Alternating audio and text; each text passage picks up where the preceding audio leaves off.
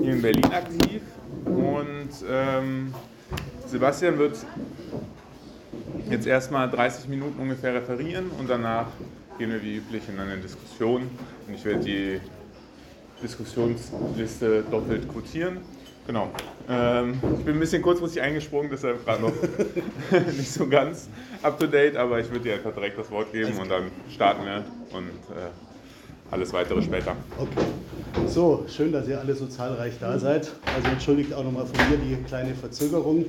Wir haben ein paar Änderungen im Programm gehabt, deswegen mussten wir das jetzt hier kurzfristig mit der Redeleitung organisieren. Ähm, worum soll es äh, jetzt hier gehen in der Diskussion? Der Titel ist ja Rosa Luxemburg, was ist revolutionäre Realpolitik? Äh, Im Wesentlichen will ich versuchen, eine kleine Einführung äh, in die Ideen von Rosa Luxemburg zu gehen. Ähm, ich denke, das ist sehr lohnenswert, sich mit Rosa Luxemburg heute zu beschäftigen. Ähm, ich denke, das, was wir eigentlich äh, sowohl in der Partei Die Linke als auch außerhalb der Partei ähm, bräuchten oder was sehr hilfreich wäre, wäre eine wirklich Wiederaneignung von Rosa Luxemburg. Ähm, wir haben ja in den letzten Jahren eine Reihe von Jahrestagen, runde Marx-Geburtstage, Kapitaljubiläum gehabt etc. und eine ganz interessante Bewegung der Wiederaneignung von marxistischer Theorie. Und mir ist aufgefallen, letztes Jahr hatten wir den 150. Geburtstag von Rosa Luxemburg. Äh, Rosa Luxemburg ist ein bisschen, ähm, ich will nicht sagen rausgefallen, aber ein bisschen äh, unterbelichtet gewesen. Und ich glaube, dass Rosa Luxemburg sehr interessant ist für uns, vor allem in Bezug auf die Frage politische Strategie und Taktik äh, der Linken. Also das ist das, worüber ich in erster Linie reden möchte. Zu dem Begriff revolutionärer Realpolitik vielleicht ganz kurz. Also es ist ein Begriff, den sie selbst geprägt hat. Der fliegt innerhalb der Partei Die Linken immer mal wieder rum, manchmal auch als radikale Realpolitik etwas, ähm, sag mal, in abgedämpfter Form, aber das ist also ein Begriff, der von ihr selber stammt. Und worum geht es bei revolutionärer Realpolitik? Es geht um eine Form von Politik, die einerseits Realpolitik ist, insofern, als dass sie davon ausgeht, von den Verhältnissen, den gesellschaftlichen, wie wir sie heute haben. Die Politik soll sich darauf gründen, auf diesen Boden der Verhältnisse, wie wir sie heute haben. Andererseits aber auch eine revolutionäre Politik, also eine Politik, die über den Rahmen der heutigen Verhältnisse hinausweist. Äh, und das ist die Frage, die, glaube ich, für Linke äh, ganz allgemein heute noch sehr relevant ist. Also die Frage, wie können wir die Auseinandersetzung um bestimmte politische oder soziale Tagesforderungen, ähm, die wir jeden Tag führen, in vielen verschiedenen Formen, verbinden mit der Orientierung auf äh, die Überwindung des Kapitalismus. Das ist der, kurz gesagt, das ähm, wozu ich denke, dass es sich lohnt, sie zu lesen. Sie hat über viele andere Sachen auch geschrieben, darüber werde ich jetzt heute nichts erzählen, ähm, sondern mich auf diesen Punkt konzentrieren. Und ich möchte beginnen mit äh, der Frage, was ist eigentlich äh, den Kapitalismus überwinden? Was heißt das eigentlich bei Rosa Luxemburg? Also was ist die zugrunde liegende äh, Grundidee, die äh, in ihren Schriften sich äußert? Äh, ich möchte beginnen mit einem Zitat aus der Broschüre Was will der Spartakusbund? Das hat sie geschrieben äh, in der Deutschen Revolution im Herbst 1918. Ähm, sie hat ja die Kommunistische Partei äh, nach dem Ersten Weltkrieg mitbegründet in der Deutschen Revolution und sie hat in diesem, das war im Prinzip der Programmentwurf für die neu gegründete Kommunistische Partei. Und da hat sie beschrieben, inmitten der Revolution, wie sie sich äh, Sozialismus ähm, vorstellt. Ich will einfach mal mit einem kurzen Zitat beginnen, um mal eine Vorstellung zu geben, was für Rosa Luxemburg Sozialismus bedeutet.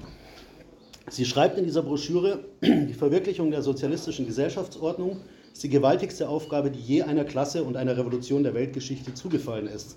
Diese Aufgabe erfordert einen vollständigen Umbau des Staates und eine vollständige Umwälzung in den wirtschaftlichen und sozialen Grundlagen der Gesellschaft. Dieser Umbau und diese Umwälzung können nicht durch irgendeine Behörde, Kommission oder ein Parlament dekretiert werden. Sie können nur von den Volksmassen selbst in Angriff genommen und durchgeführt werden.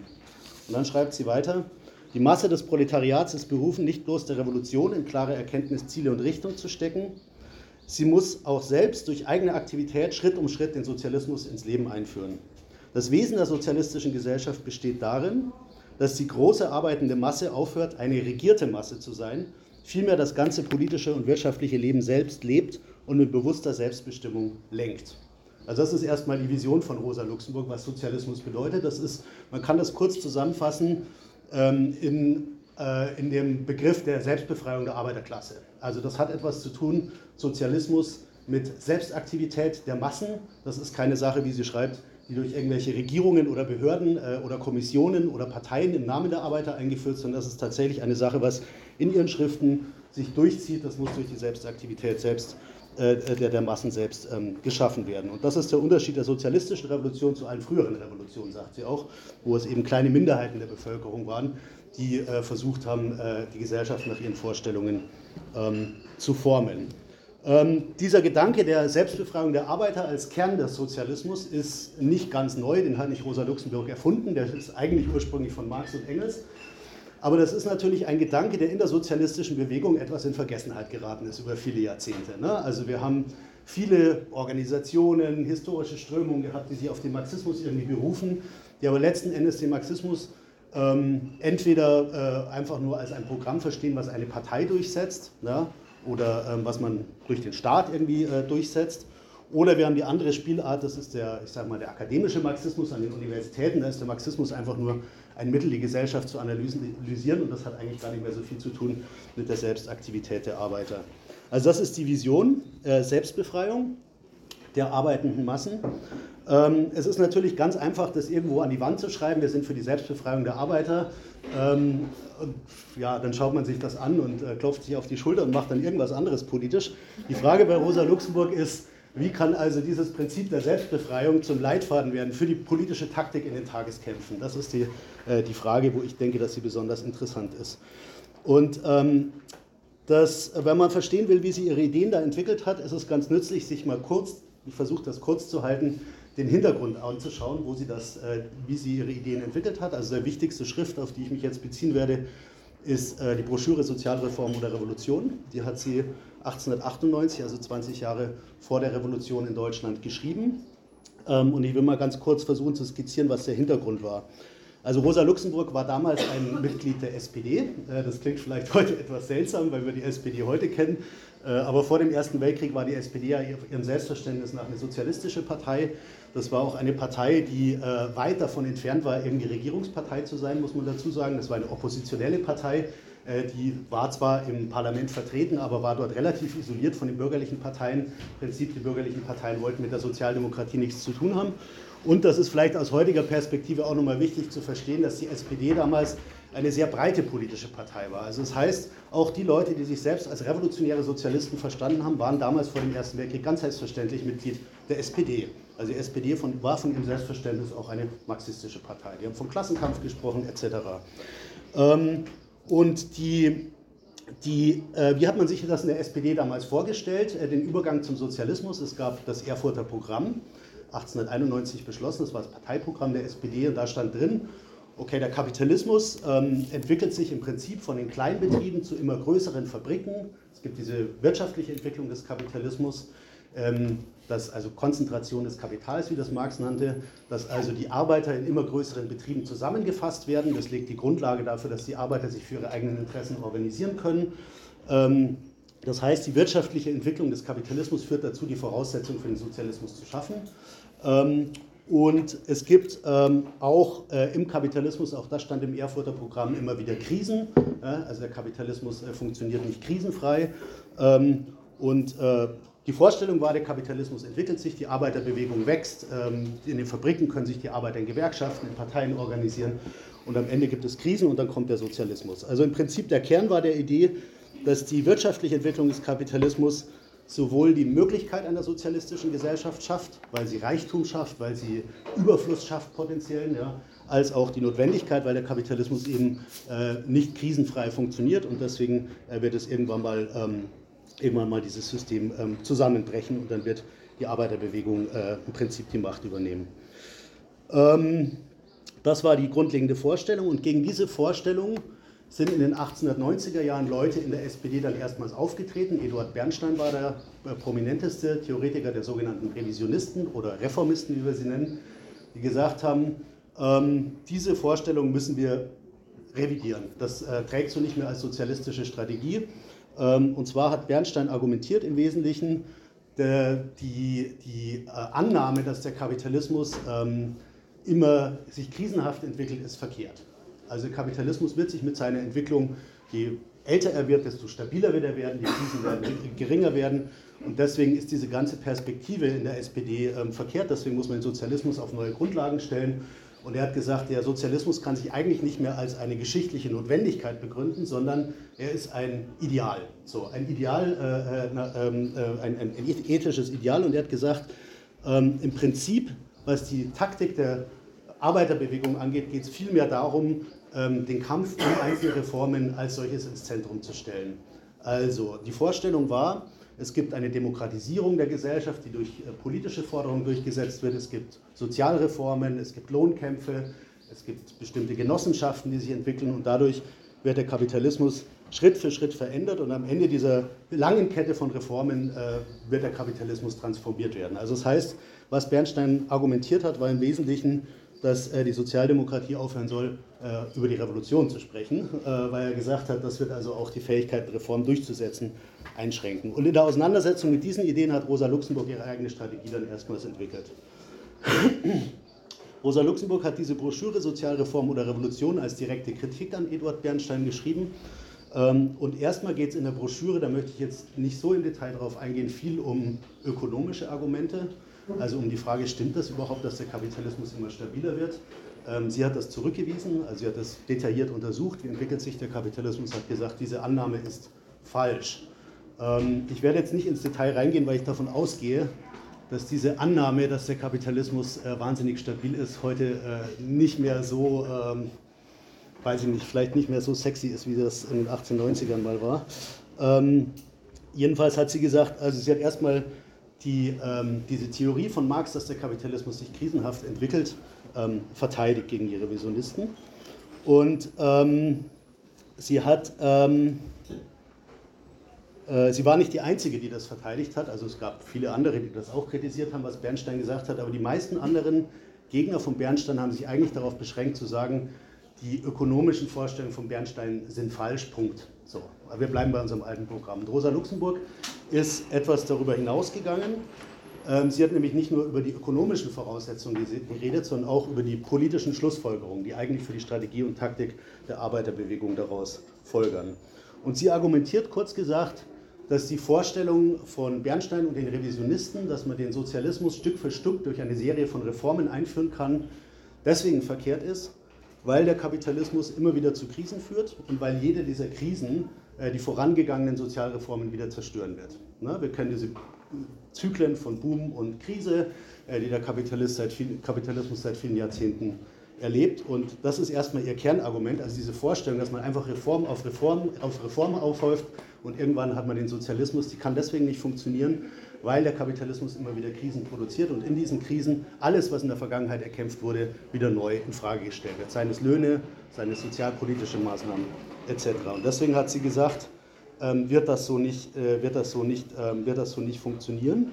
Und sie hat weiter argumentiert, Moment, dass die, ähm, die äh, Orientierung auf den äh, Reformkampf und die Ablehnung, die prinzipielle Ablehnung von revolutionärer Veränderung letzten Endes auch dazu führen wird, dass die Sozialdemokratie ihre Fähigkeit verliert, überhaupt effektiv um Reformen zu kämpfen. Weil sie gesagt hat, man kann Reformen eigentlich nur durchkämpfen, wenn man eine Bereitschaft hat, in prinzipielle Opposition zu dem System auch zu treten. Ähm, ähm, und das ist der Weg. Also es schloss auch ein prinzipielle Opposition als Partei der Sozialdemokratie. Ja, das schloss auch ein ähm, Ablehnung von Regierungsbeteiligung. Da ist Rosa Luxemburg äh, sehr explizit darüber. Das wird heute in der Partei Die Linke nicht mehr so, so viel diskutiert, aber das ist wirklich ähm, sehr explizit bei Rosa Luxemburg. Sie ging davon aus, sie hat es so geschrieben, in der bürgerlichen Gesellschaft darf die Sozialdemokratie keine regierende Partei sein, sie darf nur regierende Partei werden auf den Trümmern der bürgerlichen Gesellschaft. Also das heißt, für sie war diese Übernahme ähm, der Staatsgewalt oder Regierungsgewalt etwas, was am Abschluss eines langen revolutionären Prozesses steht, äh, während die Reformisten argumentiert haben, ähm, dass natürlich solche Sachen wie eine Regierungsbeteiligung bestimmte Reformen bringen können, äh, deswegen vorteilhaft sind im Sinne der Arbeiterklasse. Sie hat in ihren Schriften, jetzt müssen wir mal kurz auf die Zeit schauen, genau, jetzt nochmal, ähm, Sie hat in ihren Schriften erstmal diese Gegenüberstellung von Reform und Revolution ganz äh, grundsätzlich zurückgewiesen. Also es gibt äh, in Sozialreform oder Revolution, schreibt sie, ähm, Sozialreform und Revolution sind nicht wie heiße und kalte Würstchen am Buffet der Geschichte, die man sich nach Belieben aussuchen kann, äh, sondern es sind zwei Momente derselben geschichtlichen Entwicklung, so hat sie das geschrieben. Was sie damit meinte, ist letzten Endes, dass die Arbeiterbewegung in der Wahl ihrer Mittel äh, auf dem Weg zur Selbstbefreiung der Arbeiter nicht immer frei ist. Also Revolution ist für Rosa Luxemburg auch nicht etwas, was man einfach proklamieren kann. Das ist auch nicht was, ähm, was, äh, die Arbeiter, was kommt, wenn die Arbeiterpartei 51 Prozent der Stimmen hat und dann kommt die Revolution. So eine Revolution sind für sie erstmal grundsätzlich krisenhafte Prozesse, die aus der Krisenhaftigkeit des Kapitalismus entstehen.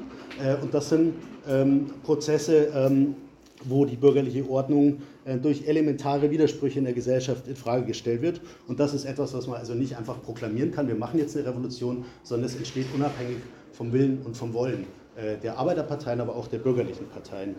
Ähm, und sie hat gesagt, nur, äh, sie hat argumentiert, nur in diesen revolutionären Prozessen wird es wirklich möglich sein, die politischen mhm. Machtverhältnisse zu ändern. Also sie spricht, schreibt in ihren Schriften relativ viel vom Endziel ja, des Sozialismus und mit dem Endziel ähm, meint sie im Wesentlichen die äh, politische Machtübernahme durch die Arbeiterklasse. Also das ist, das ist das Endziel. Und das ist, wie gesagt, für sie nicht Beteiligung einer Koalitionsregierung, sondern das bedeutet wirklich, dass Arbeiterorganisationen gegen und ohne das Bürgertum herrschen. So. Ähm, und das heißt, dass sich Rosa Luxemburg in Sozialreform oder Revolution nicht dagegen wendet, dass man ähm, tagespolitisch um bestimmte begrenzte Reformen kämpft. Überhaupt nicht. Ja sondern dass sie sagt, das Entscheidende ist eigentlich, dass man diese Kämpfe um einzelne äh, Reformen ähm, so führt, dass er auf das Endziel hinführt. Ne? Also das heißt, sie hat das irgendwo mal so ausgedrückt, der übernächste Schritt bestimmt den nächsten Schritt in der Taktik. Wir müssen wissen, was am Ende dieses, äh, dieses, äh, dieses, Prozesses, dieses Prozesses stehen kann. Und ich hatte das ja eingangs beschrieben, die Vorstellung von äh, äh politischer Machtübernahme bedeutet letzten Endes Selbstemanzipation der Arbeiter. Ähm, genau. Sie hat geschrieben, äh, gegen, äh, also zur, zur, Strategie und Taktik, was sind denn eigentlich die, die Voraussetzungen ähm, für den Sozialismus? Und sie hat da ganz explizit auch gegen die Leute argumentiert. Moment, wo haben wir es? Ähm, also sie hat gesagt, es gibt letzten Endes das Erfurter Programm, äh, das was da drin steht über die wirtschaftlichen Voraussetzungen des Sozialismus, das hat sie erstmal geteilt. Sie hat aber gleichzeitig gesagt, die wirtschaftliche Entwicklung alleine garantiert nicht, also weder die, die, die, die Entwicklung des, der kapitalistischen Produktivkräfte noch die Krisen allein garantieren, dass es zum Sozialismus kommt, sondern was sehr stark in, ihrer, äh, in ihren Schriften betont wird, ist das, was man nennen könnte, das subjektive Moment. Also Frage, die Frage, wie kann die Arbeiterklasse eigentlich zu dem Bewusstsein kommen, dass sie selber herrschen kann und zu einem Verständnis der, äh, der, der Mittel, um diese Herrschaft zu errichten. Wie kann sie dazu kommen? Das ist für sie äh, das Entscheidende. Also sie hat sich nicht darauf verlassen, der Kapitalismus wird irgendwann mal unter seinen Krisen zusammenklappen und dann wird die Arbeiterklasse bereit sein und den Laden übernehmen, sondern es geht eigentlich in ihren Schriften immer darum, einen langfristigen historischen Lernprozess der Arbeiterbewegung äh, in dem Kampf um einzelne Reformen, um einzelne Reformen zu organisieren. Ähm, so, und sie schreibt, also sie schreibt von drei, von drei Voraussetzungen des Sozialismus. Erstens die wachsende Anarchie der kapitalistischen Wirtschaft, also die Krisen, die immer wieder kommen. Ähm, zweitens die fortschreitende Vergesellschaftung des Produktionsprozesses, also dass immer größere kapitalistische Unternehmungen entstehen und dass man auf dieser Grundlage eine wirtschaftliche, die wirtschaftlichen Voraussetzungen hat, um zu einer demokratisch geplanten Wirtschaft zu kommen. Und drittens äh, die wachsende Organisation und das Klassenerkenntnis, die Klassenerkenntnis des Proletariats, das den aktiven Faktor der bevorstehenden Umwälzung, ähm, Umwälzung äh, bildet. Und das Interessante an ihren Schriften ist, dass sie diese, diese Herstellung der ähm, bewusstseinsmäßigen Voraussetzungen für die sozialistischen Umwälzungen wirklich als einen theoretischen ähm, Prüfstein nimmt für jede taktische Maßnahme. Also wenn sie zum Beispiel über die Regierungsbeteiligung schreibt, Ne? Es gab eine Diskussion, sollen sich Sozialisten an der Regierung beteiligen, lang bevor die SPD in die Regierung gekommen ist. Also wir sind hier in der Zeit 20 Jahre bevor die SPD zum ersten Mal in die Regierung kam. Ähm, hat sie im Wesentlichen äh, das, äh, das beurteilt äh, nach der Frage, was hat das eigentlich für Konsequenzen für das Bewusstsein der Arbeiter, äh, wenn die SPD in der Regierung ist. Die Befürworter der Regierungsbeteiligung haben ähnlich argumentiert wie heute. Ja, man, kann, man könnte ja dies und jenes durchsetzen, wenn man jetzt in die Regierung kommt, haben also über einzelne Sozialreformen gesprochen und gesagt, das wäre doch vorteilhaft, das wäre doch besser für die Arbeiter. Ähm, alles richtig, äh, kein, also kein prinzipieller Dissens, äh, dass, dass das vorteilhaft wäre von Rosa Luxemburg. Aber das Problem, argumentiert sie, ist, dass mit dem Eintritt in die Regierung ähm, die äh, Arbeiterparteien gezwungen werden, die Verantwortung zu übernehmen äh, für die Politik äh, der gesamten Koalition. Ne? Das heißt, es findet der, im, Kern mit bürgerlichen Regierungen in Form einer Koalitionsregierung erstmal so statt, so eine kapitalistische Regierung.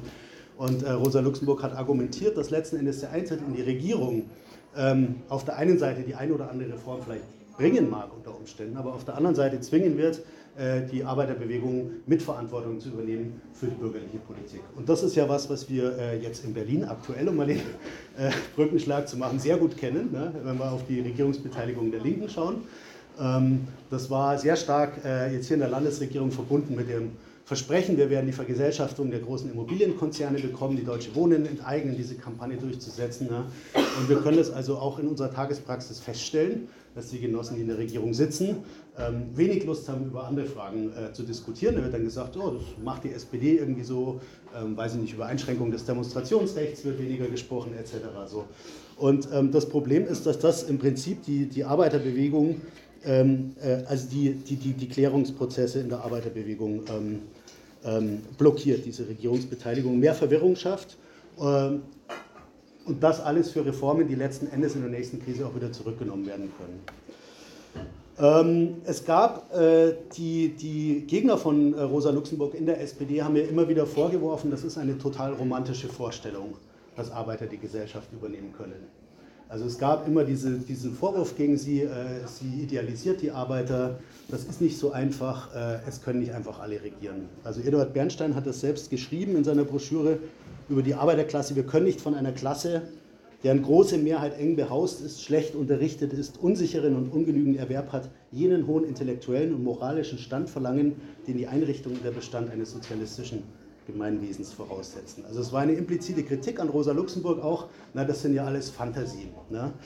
Ähm, und ich denke, dass dieser Vorwurf äh, total vorbeigeht, wenn man sich genauer anschaut, wie Rosa Luxemburg argumentiert hat weil es in ihren Schriften eigentlich überhaupt nicht darum geht, ob man Vertrauen hat in die Arbeiterklasse oder nicht. Das ist überhaupt nicht der Punkt dabei, sondern es geht darum, wie eine politische Strategie aussehen kann und eine Taktik in den Tageskämpfen, die die Arbeiter befähigt, die Welt zu verstehen, äh, ihre eigenen Interessen zu verstehen und die Mittel zur Veränderung äh, zu verstehen. Ähm, und wenn man sich die Schriften von Rosa Luxemburg insbesondere in der Revolution dann 1918-19 anschaut, dann wird man feststellen, dass das Hauptthema dieser Schriften, dieser letzten Artikel, die sie kurz vor ihrem Tod geschrieben hat, eigentlich sind Illusionen, die Arbeiter haben. Also das ist wirklich das, das Hauptthema. Ähm, wie, wie, wie, kann man über bestimmte Illusionen, dass es Abkürzungen geben kann zum Sozialismus etc. hinauskommen. Ähm, das heißt, wie, wird die Arbeiter, wie kommt die Arbeiterklasse eigentlich äh, in die Lage, ähm, die, Gesellschaft, äh, die Gesellschaft zu übernehmen? Wie wird die Arbeiterklasse ein gemeinsam handelndes kollektives Subjekt? Da ist die einfache Antwort von Rosa Luxemburg, äh, die Arbeiterklasse ist dieses kollektive Subjekt nicht immer, sie muss es erst werden im Kampf.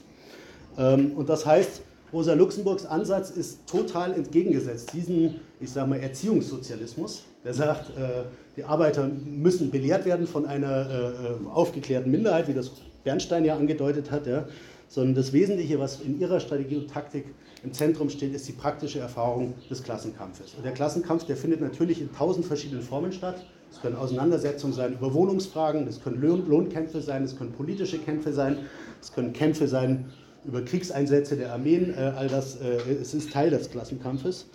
Ähm, und der Dreh- und Angelpunkt des, dieser Einzelkämpfe ist, dass sich darin eben die Organisation und das Bewusstsein und die Erfahrung in der Erfahrung wächst.